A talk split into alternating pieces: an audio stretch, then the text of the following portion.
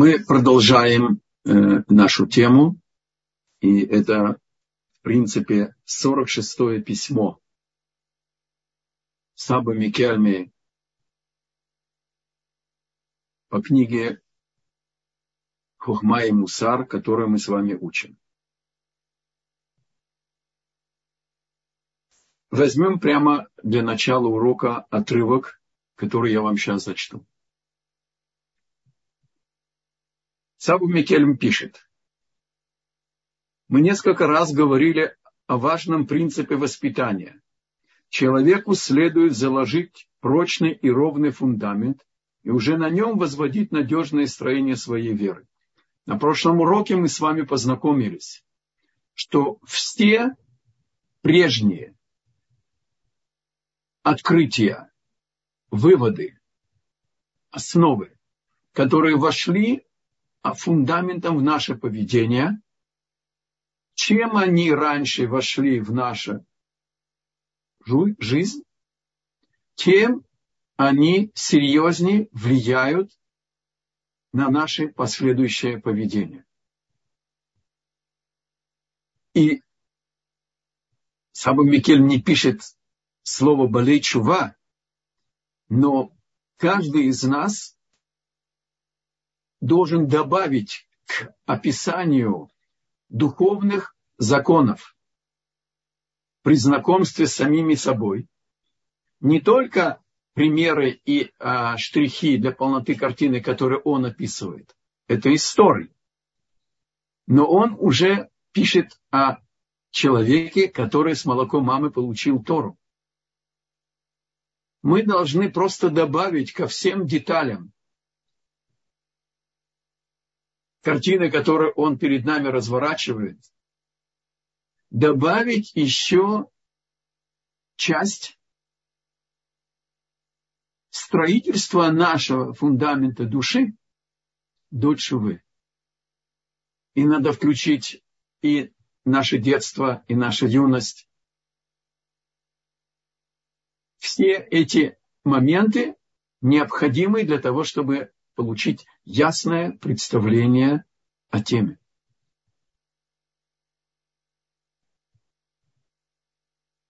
И продолжим. Вернемся к Сабе Микельме. Я имею в виду, что в каждой науке есть основа, на которой она зиждется. Первичные понятия, не подлежащие постоянному пересмотру. То есть есть аксиомы и веры. Это я добавляю, да? Всякий раз, когда некая идея становится настолько ясна, что разум перестает подвергать ее сомнениям и проверять ее истинность, и тем более, если она находит подтверждение в общепринятом и в неоспоримом, в соображениях разума и в чувственном восприятии, так что принимается полным сердцем и жаждущей душой, здесь он намекает на полное сердце – это восприятие чувственное, которое уже связано и с реакцией тела, с физической субстанцией человека, и жаждущей душой – это духовная суть нашей души, э, нашего, нас. Она становится основанием, это знание – для возведения на ней многочисленных строений, которые, вне сомнения, уже не пошатнутся. И это важнейший принцип для наделенного мудростью. Он легко постигается разумом, то есть понятно. Кстати, вы, если здесь среди вас есть э, иерусалимские жители или те, кто там бывали, обратите внимание на глубину фундамента, котлована перед тем, как его наполняют там, столбами с э, арматурой и заливают бетоном. Глубина котлованов для фундамента будущего здания часто почти высоту здания, которое на нем построено. Ведь мы находимся на сирийско-африканском надломе. И только недавно нам Бог намекал этими страшными землетрясениями, что нам нужно делать серьезнейшую чуву, и тем более тем, кто знают, что это не случайно. И все, что происходит, это язык провидения к нам. Поэтому, когда мы строим свой внутренний мир, когда мы строим себя, безусловно, нужно заложить серьезный, основательный, твердый, устойчивый фундамент. Это то, что он говорит.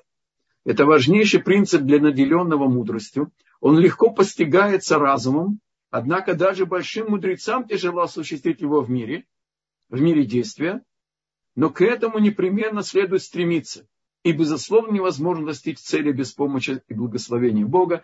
Как мы с вами говорили на прошлом уроке, нужно добавить каждому шагу совершенству. На каждый шаг углубленного понимания, что Бог от нас ожидает, хочет, просить на это благословение.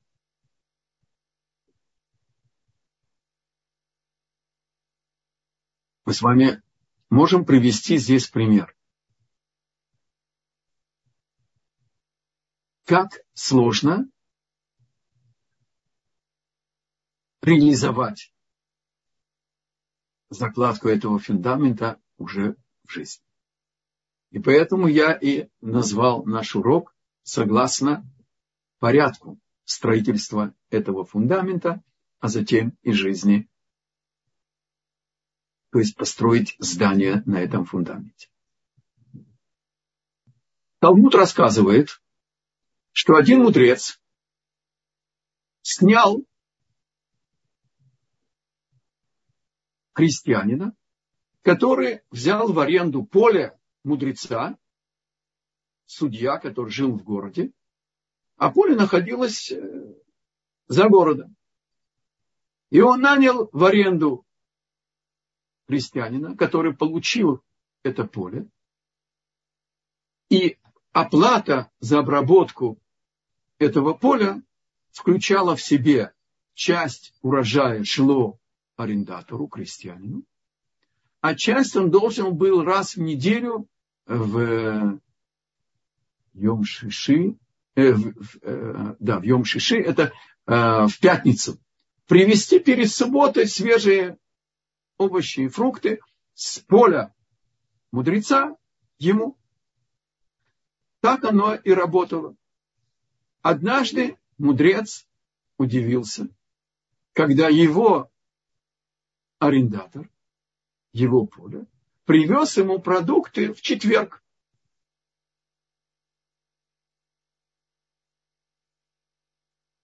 Еврейский суд два раза в неделю, в дни, когда читается Тора, принимает в понедельник и в четверг. Поблагодарил его судья и спросил его, почему ты на день раньше принес мне эти продукты. Должен был завтра привезти это. Крестьянин объяснил ему, Кводарав, у меня есть тяжба с неким моим соседом, а в четверг вы сидите в суде, и я хотел сэкономить поездку. Если я уже еду из-за тяжбы в день, когда вы заседаете, то я уже привез заодно и продукт. Мудрец отказался судить это дело. Он заподозрил, что он потерял объективность. Потому что, может быть, оставшиеся там помидоры в пятницу уже будут не такие вкусные, как сейчас, когда я получаю их за день раньше. Новые помидоры. То есть в какой-то мере я получил выгоду от этого арендатора, не включающаяся в договор. Это некоторое дополнительное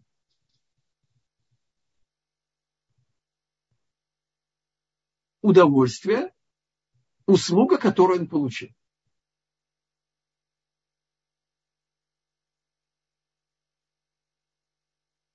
И он шел по суду во время рассмотрения дела этого своего арендатора. И проходя по коридору, он не намеренно услышал, как его арендатор отвечает на вопросы судьи. И наш мудрец ловит себя на том, что движение его сердца было за то, чтобы он проанализировал замечания и доводы своего арендатора и поймал, что его сердце склоняется в его пользу. И продолжает Талмуд и говорит, воскликнул мудрец и сказал,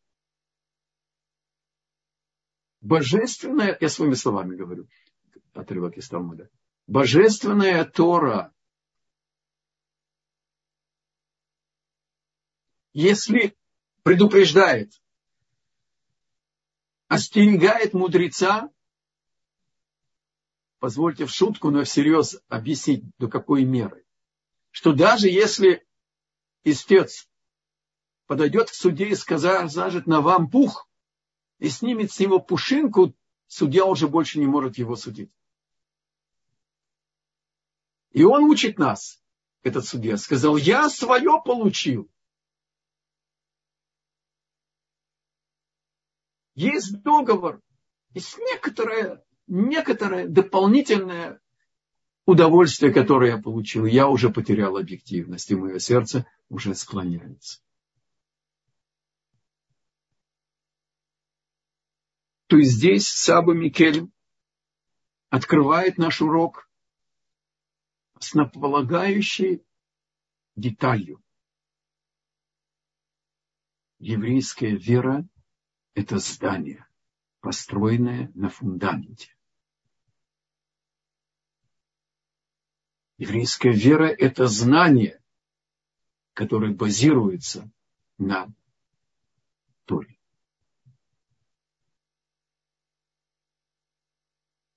И продолжает он и говорит. Теперь становится ясно, что уже на первом этапе изучения Торы всегда следует заложить прочное основание и на нем возводить все надежные строения. Наши мудрецы сказали об этом так. Пусть человек вначале примет ермо Царства Небес, а затем возложит на себя соблюдение заповедей.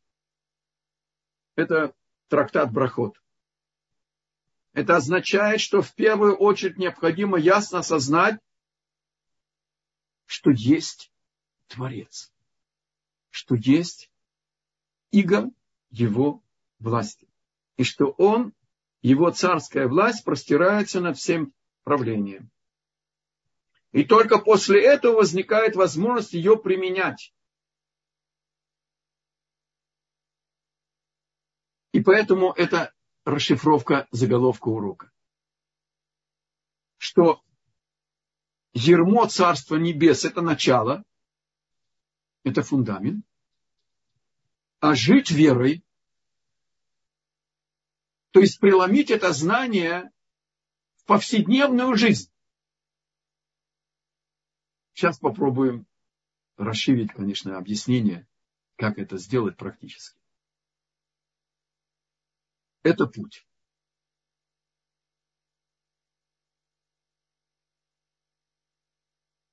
Э, давайте в конце, когда будут время на уроки, э, на вопросы и ответы, потому что так мы потеряем э, канву урока. Запомните ваш вопрос, и мы к концу урока без раташем я вернее, да без раташем отнесусь к этому. Хорошо? То, что мир своим абсолютным порядком симметрией, цикличностью, повторяемостью, взаимосвязями. Свидетельствует о Творце Это ясно любому человеку, который желает познать суть мира. Порядок свидетельствует о замысле.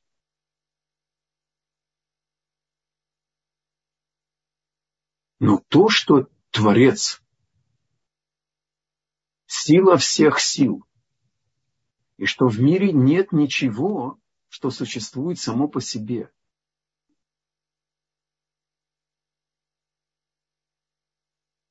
Это Бог открыл нам на Синайском семинаре.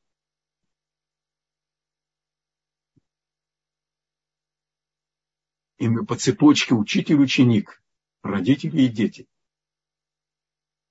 получили эту бессмертную эстафету без искажения, без изменений. А то, что мудрецы добавляли, добавляли и добавляют разные а, законы, они опираются на фундамент Торы. То есть, когда Бог создал мир и открыл человеку, что он не только творец мира, а еще и продолжает управлять этим миром, он владыка мира. Он сила всех сил. Он царь у творения. И что у этого творения есть свой порядок, есть инструкция, как пользоваться этим порядком. И кроме этого, объяснил Творец, в этой инструкции, что нарушение инструкции приведет не непременно наказанию,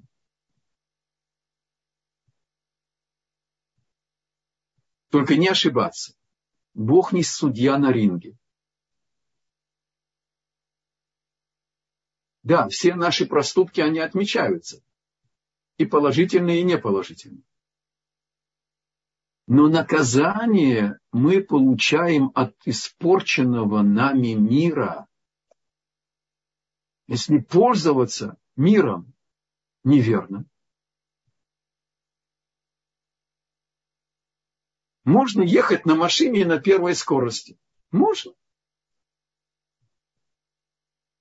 Смотря на какую скорость.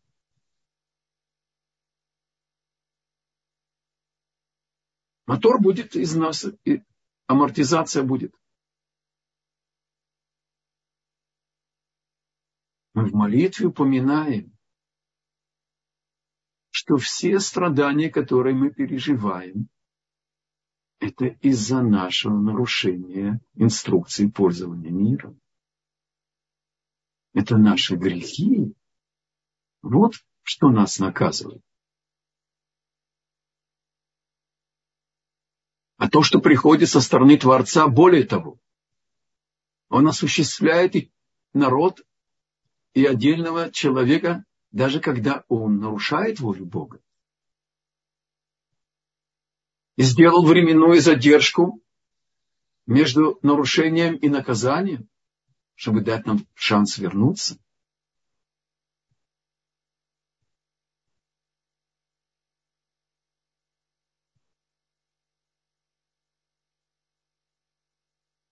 Есть много ступеней этого божественного трепета перед вступлением в свою миссию в замысле Творца.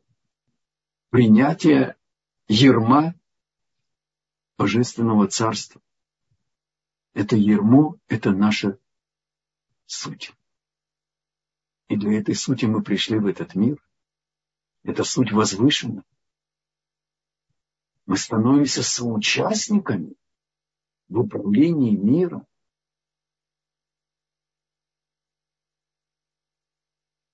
И как мы уже много раз касались, да, уникальными, неповторимыми единственными в своем виде соучастников.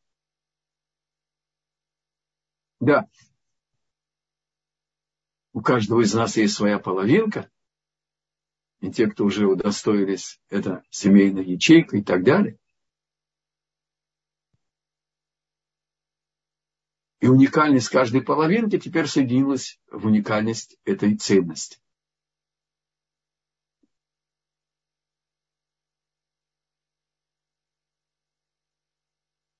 Начало, начал.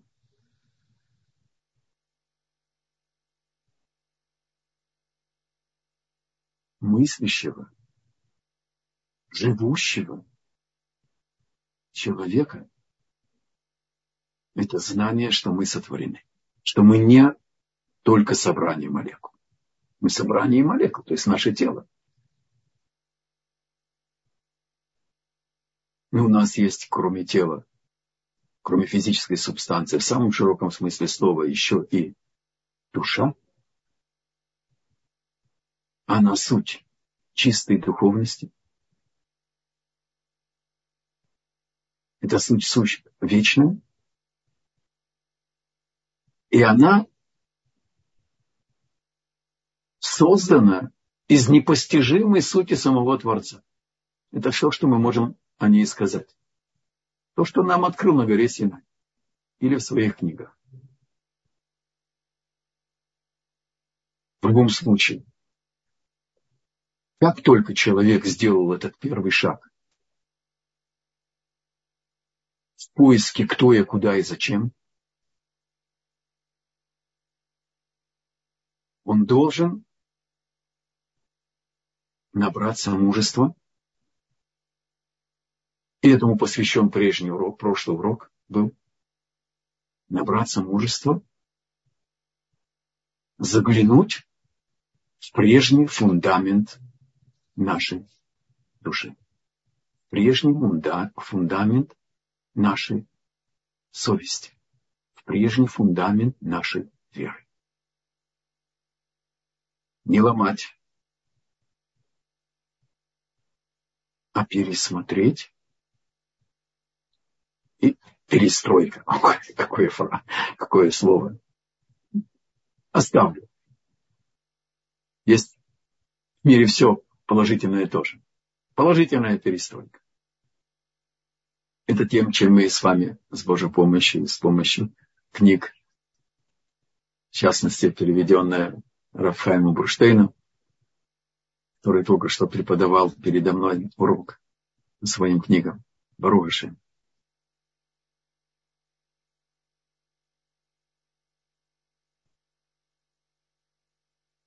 Это относится не только к изучению Торы в целом, то есть начать с принятия ерма царства и потом подключить уже заповеди, но и к постижению каждого ее явления в отдельности.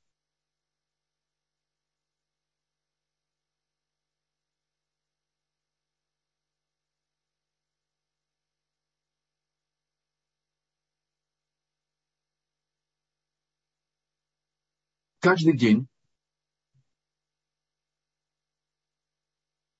мы начинаем знакомиться с нашим физическим началом.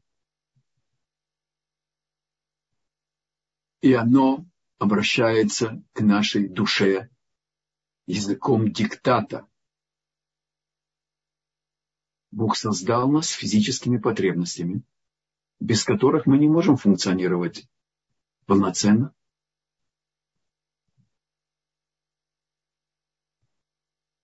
И мы окружены материей.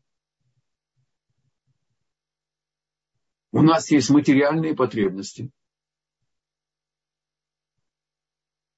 Мы их ощущаем. Мы видим внешние рекламы, Мы находимся в плену у нашего тела, у нашей физической субстанции, а она тяготеет к излишествам.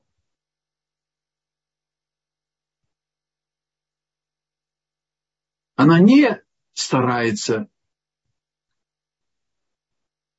задавать вопрос, а как это связано с духовной сущностью? Многие вещи мы делаем на автомате.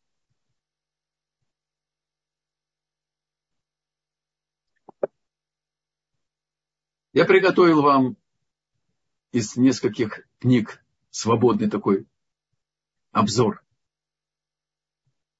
Человек и телесная противоположность духовному.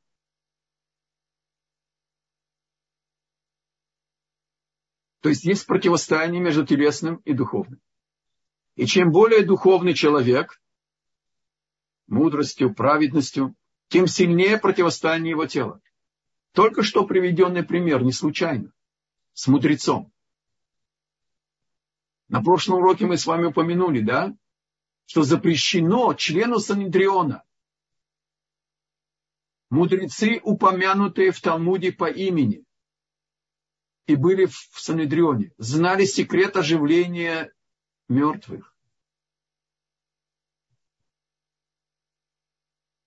Талмуд описывает, что однажды значит, э, группа мудрецов поехала на пастбище у пастухов учить на практике, какие изъяны есть у родившихся ягнят, козлят и телят. И как-то один вечер они остались без ужина. Они зашли в духовный мир, соединили буквы Кевес, ягненок, где и получили здесь ужин и так далее. Мужи Великого Собрания из 120 мудрецов было почти более, я думаю, что даже больше э, двух третьих были пророки. И таких совершенных людей Тора запрещает выслушать Иса без присутствия ответчика. Потому что Тора констатирует запрет. Потому что выслушанное мнение, как мы с вами учили, станет фундаментом для продолжающегося рационального, рациональной объективной оценки событий.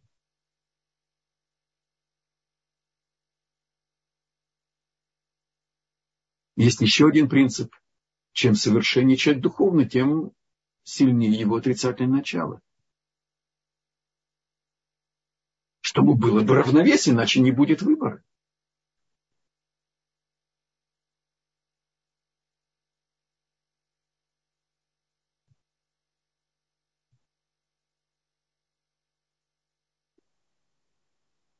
Спрашивают учителя Мусара,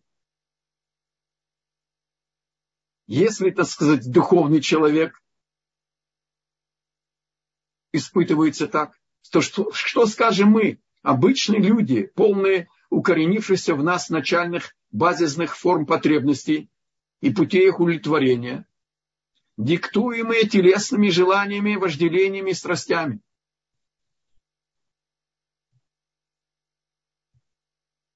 С кем не бывало, стоишь в очередь в автобус, на поезд. И какой-то шустрый молодой человек проходит значит, с такой, так сказать, э, коляской или чего-то там, и шоколадка. И захотела шоколадки. А она стоит в два раза больше, чем суперы. Ну, захотелось.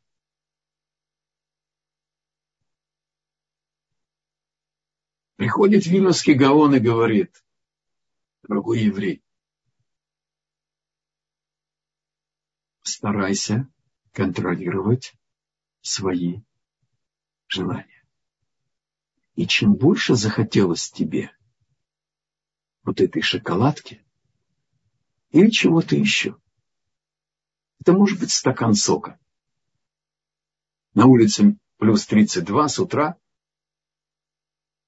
и в киоске такая ручная выжималка, и там апельсины холодные, такие с льдом за стеклом.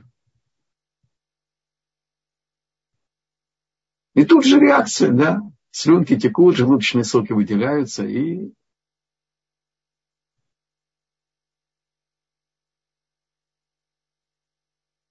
Я случайно отложил в конце дополнение, потому что это еще более тяжело.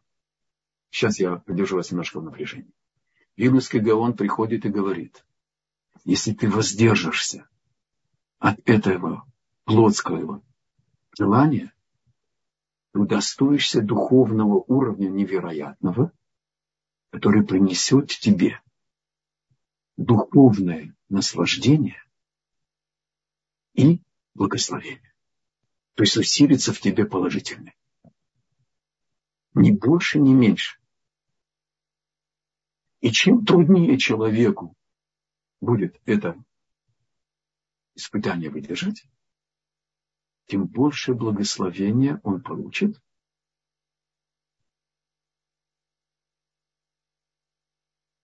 И если добавить сейчас самый крайний случай, его нельзя экспериментировать или ожидать, потому что это не человек. Свидетель, когда кто-то кого-то оскорбил жутким образом, несправедливо, публично. Да еще там при его ближних, семье, или там сослуживцев, или так далее. То есть можете каждый нарисовать самую-самую критическую э, действительность. А обиженный никак не отреагировал. Промолчал.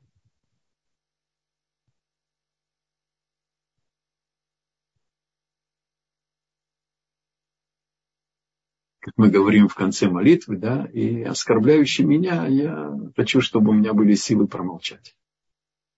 Объясняют мудрецы. В этот момент кидайтесь к этому праведному обиженному и просите самые сокровенные ваши просьбы. Потому что он получает в этот момент такую возвышенность и независимость от телесного души, что он способен благословлять. Он становится проводником благословения. Благословение приходит от Бога. Все от Него. Так он становится проводником благословения.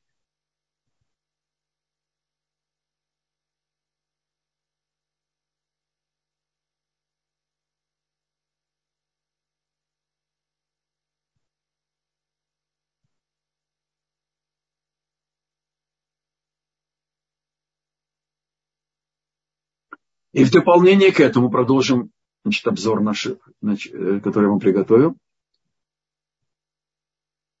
Мы заняты едой, зрелищами, азартными играми, вином, пивом и соками, одеждой, комфортом, быта, машинами, туризмом, отдыхом, заработками и так далее, и так далее. И наша физическая субстанция противостоит то есть тело душе, с утра до вечера, я добавил и до утра. И тем более, когда у нас даже намерения нету согласовать нашу телесность с духовностью. Просто захотелось. Что такого? И сейчас я вам открою то, что я хотел сказать. А шоколадка была бадац. И сок был бадац. И никакого, так сказать, сомнения, что не было связано ни с седьмым годом, ничего, все. Шерно. И здесь кроется еще одна сторона испытания, менее известная. Самое печальное, когда наша телесная жизнь питается отрицательной духовностью – у нашего тела тоже есть духовный корень. Нефеш. И когда наши, так сказать, телесные желания Они питаются духовной отрицательностью. Какой? Страстью к, к славе, почету, богатству, известности. Питается завистью, ревностью, местью. А есть еще более сложность. Более опасное состояние. Это когда телесность диктует нашей духовности удовлетворить потребности телесные разрешенными, кошерными плодами, кошерным путем. Потому что здесь мы или полностью отключаем самоконтроль, что все разрешено, все кошерно.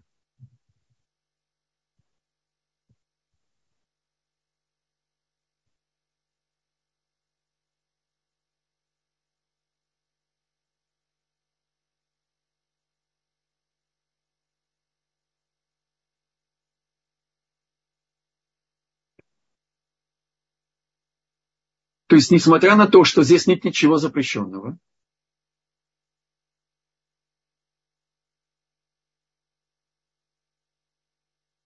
когда это не связано с духовностью, это вредит в значительно большей мере, чем даже запретное.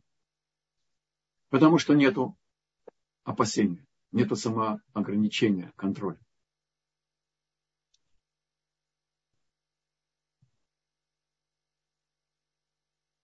Когда нам захотелось, особенно связано с едой, особенно связано с мясом, а курица это не мясо по Торе, имеется в виду говядина, баранина там. Ну и курица, и индюшатина и так далее. Когда нам чего-то хочется телесного, мы должны подключить сюда духовный.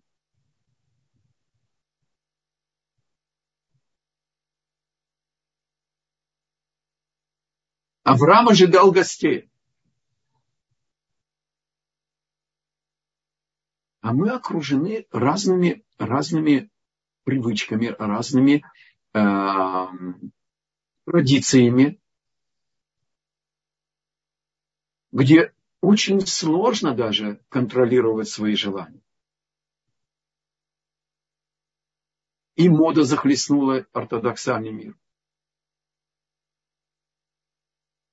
Есть понятие квода Адам, Сабами Слободка.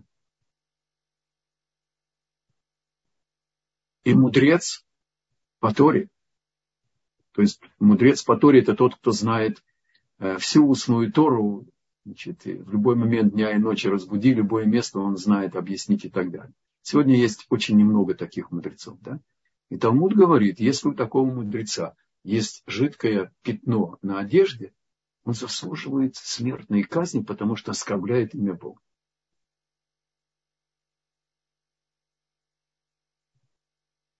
То есть, безусловно, еврей должен уважать свою внешность, потому что он сын царя.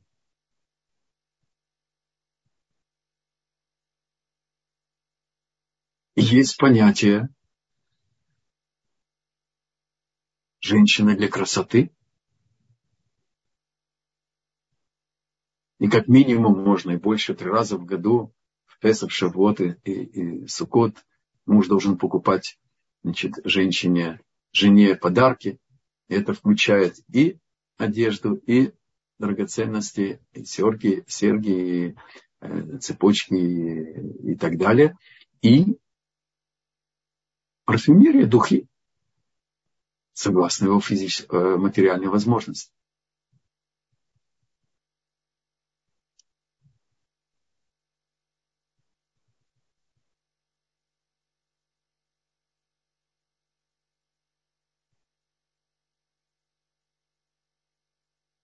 То есть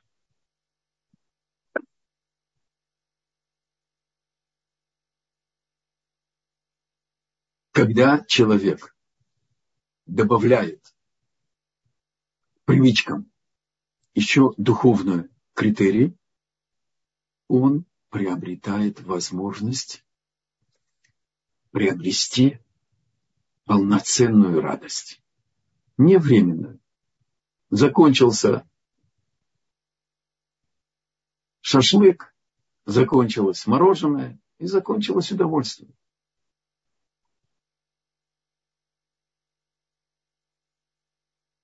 Но человек свое физическое наслаждение связывает с духовным.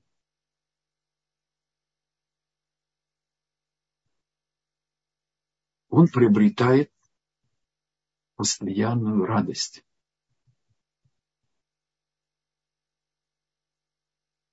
Потому что он наслаждается и телом, и душой. Потому что это не опустошает, это не обрыдло. Это то, что нужда, в чем нуждается наша душа. И свидетельство духовной радости.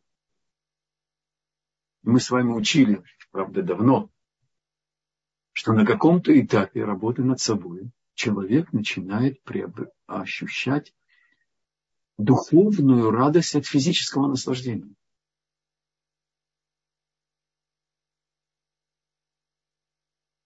И это наша цель.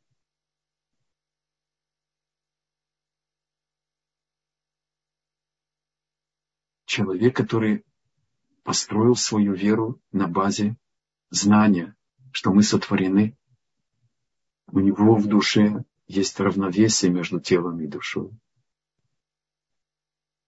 У него нет хаоса, у него нет паники, у него, у него нет страха. Есть опасности, которых мы сейчас коснулись. Но все они решаются несколькими аксиомами, как мы начали урок. Да? Одна из них – это то, чему нас учил Раф Ицхак Зибер, Захар Цадик Вакадош Браха, наш духовный наставник. Его жизнь – это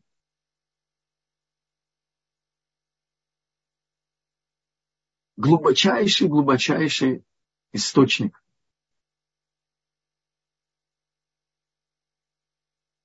жизненной мудрости. И один из принципов он нам подарил в подарок.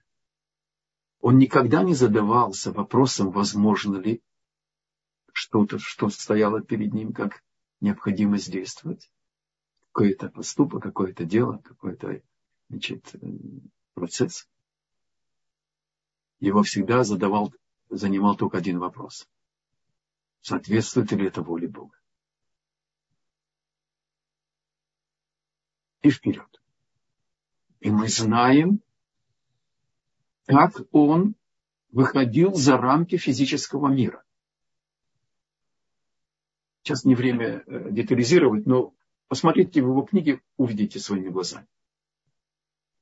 То есть, когда человек выходит на уровень полноценной веры, принятия ерма Небесного Царства, и теперь ищет возможность выполнить волю Бога, а у Бога нету границ выполнения Его воли, и Он выбрал нас быть соучастниками. И тогда наше стремление выполнить волю Бога удостаивает нас быть проводником этой воли Бога, которая отменяет все физические ограничения. И самому обычному, самому простому еврею гарантировано, что он преуспеет. А если и нет,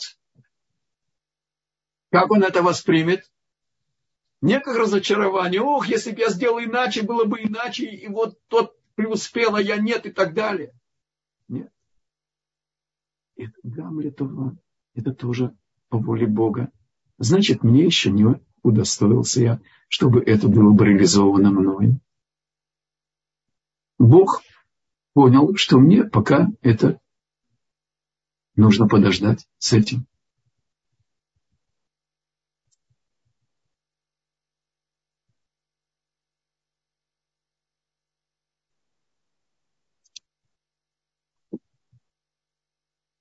нужно пересмотреть иерархию духовных ценностей в нашей жизни. И в порядке уголка практических советов перед вопросами и ответами я хочу дать вам напоминание. Попробуйте не сразу все, а что-то ввести, когда мы сидим за столом, и мы собираемся что-то есть, задать себе вопрос. А что мне хочется? И взять это меню, виртуальное, конечно, и задать другой вопрос, дополнительный вопрос. А является ли это полезным моему здоровью, в моем возрасте, в моем состоянии здоровья. Мы с вами это учили где-то два года назад в Валейшур. Одно из заданий – начать питаться полезной пищей. В чем здесь секрет успеха? Почему я это связал с тем, что мы просим значит, у Бога, является это воля Бога. В здоровом теле здоровая душа. А мы обязаны заботиться и о здоровье тела, но и о здоровье души. Мы связываем самое критическое действие, физическое, еда, с духовностью. И тут же отрицательное начало скажет, что это не для меня, это еще рано и так далее. Мы только что вы выясняли. Я, мы не ставим вопрос, возможно это или невозможно. Мы ответили на вопрос. Это воля Бога. И теперь, дорогой еврей дорогая еврейка, за работу, товарищи, извините за параллель. А теперь, пожалуйста, вопросы. Спасибо большое. Я вижу, у нас есть поднятая рука. Зэп, мы включаем вам микрофон. Э, у вас микрофон только выключен, Зев. Зев, вы можете включить у себя тоже одновременно микрофон. Если это не случайно поднятая рука, тогда включите микрофон. Пожалуйста.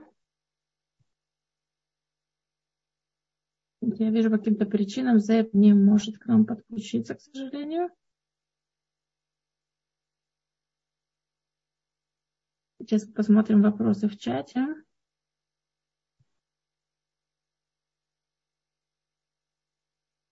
И, уважаемый Равшин, а, я, я, я, вижу, я, да. вижу, я вижу в чате эти вопросы.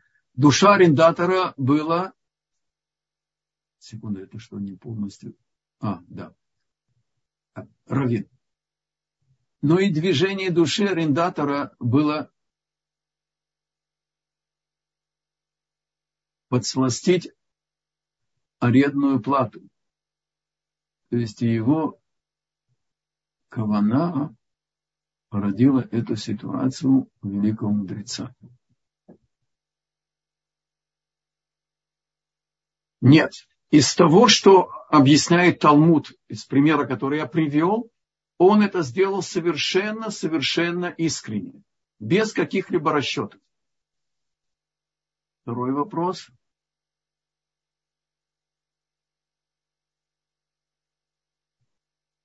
Ага, уважаемый Рав Шимон, но и смолчать можно по-разному. Награда будет в любом случае тому, кто промолчал на обвинение. Э, спасибо за вопрос. А, я приготовил вам один пример, и я его опустил. И вот вы все случайно мне помогаете его привести. покойный лидер сфардийских евреев 20 века Раф Коин. В Ешеву пришел еврей, далекий от совершенства, сейчас поймете, что я имею в виду, и он оскорбил Рава Коина перед Ешевой, Роши Шива, мудрец, который был главой Совета мудрецов сфардистского еврейства. Оскорбил его публично самым невероятным грубым образом. Равкоин ему ничего не ответил. И это он, очевидно, промолчал так, как нужно. И через день прибежал этот обидчик и просил его принять. Равкоин отказался. Он еще раз пришел, еще раз пришел, много раз. Каждый раз он отказался его принять. И тогда ученики пожалели его, пришли, взмолились у своего учителя, что он хочет извиниться, и, э, пожалуйста, сделайте э, ему снисхождение и так далее. Равкоин посмотрел и сказал, ему не за что передо мной просить прощения. Я в, этот же день вечером перед сном, когда мы говорим Кирьят Шмала Мита, там я его простил, все закончил. Это невозможно отреагировать правильно без того, что мы учили. Если я думаю, что этот наглец, этот грубиян, этот невежа и так далее, и так далее, да? Если я понимаю, что это от Бога мне положено, никто же не будет пинать скрипящую дверь в своем доме, возьмет масло и смажет. А почему некоторые из людей пинают дверь автобуса, когда она закрыта, закрывается перед его носом? А ведь шофер, когда начинает ехать, он смотрит уже влево. Он не видит справа тебя, дорогой, опоздавший. И если он откроет, значит, невозможно. То есть без полноценной веры, без полноценного знания невозможно правильно поступать, владеть собой. Конечно. Только с пониманием, что все от него, и что тебе положено это унижение. Секундочку. На прошлом уроке мы это не прочитали. Раф Саба Микельм пишет, что он заболел, и вот моя болезнь, да не случится такого с вами, неоднозначно. То есть я сразу понял, что это мне мера за меру. Но моя болезнь, она мне с одной стороны хороша, а с другой она мне вредит. Поэтому мне нелегко разобраться в том, как здесь проявляется божественное провидение. Посмотрите ход мысли. Мудрец заболел, ему ясно, что это не случайности, это, что это не COVID-19, это не эпидемия и не пандемия, это, это мера за меру. Однако я убежден, что это затруднение послано мне в наказание, затруднение, не страдание, то есть испытание. Однако я убежден, что это затруднение послано мне в наказание по принципу мера за меру, за то, что я не смог постичь суть явлений до конца.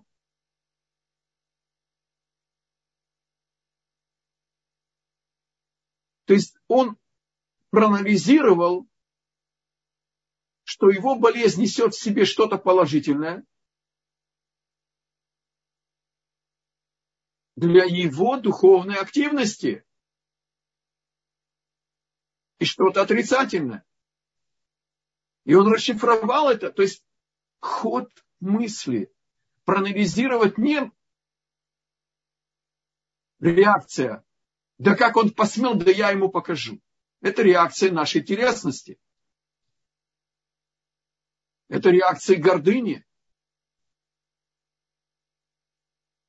Она этот самый тяжелый, так сказать, э, из четырех элементов нашей телесности, афар, прах.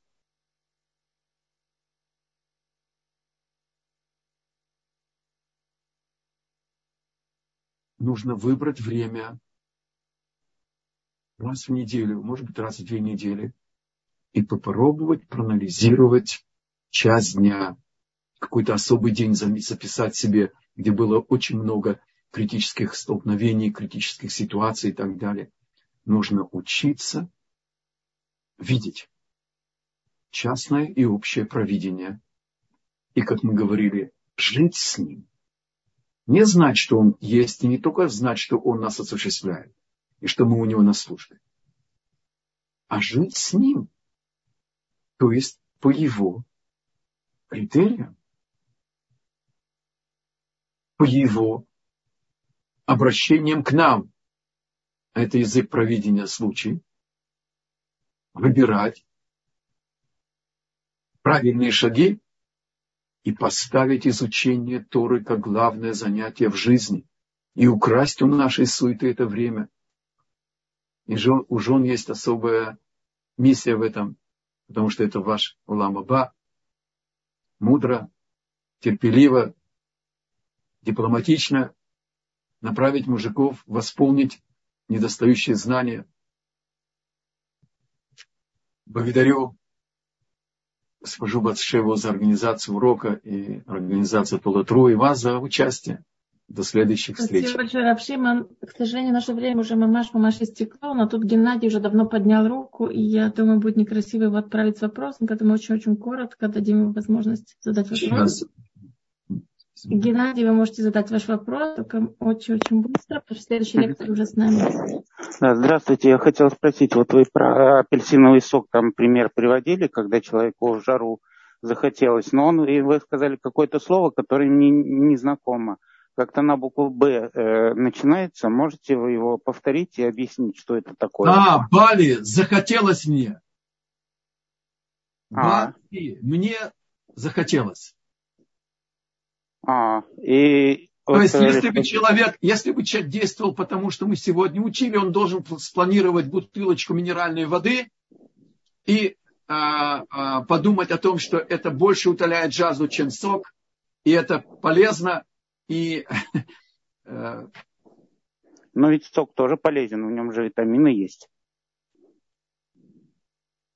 Э, Согласен, согласен. Тогда все в порядке. Повторяю, если человеку это нужно, чтобы увеличить витамин С и, там, и так далее, на здоровье, об этом идет речь. Ну, это, снова, забота о здоровье, Бог дал нам все, что наше тело было бы наслаждалось. Не запрещено, ведь а, Назарей наказывается за то, что лишает себя удовольствия от винограда и от всего, что от него связано. Запрещено лишать себя удовольствия от этого мира. Только нужно добавить духовное наслаждение, духовный смысл, содержание этого наслаждения.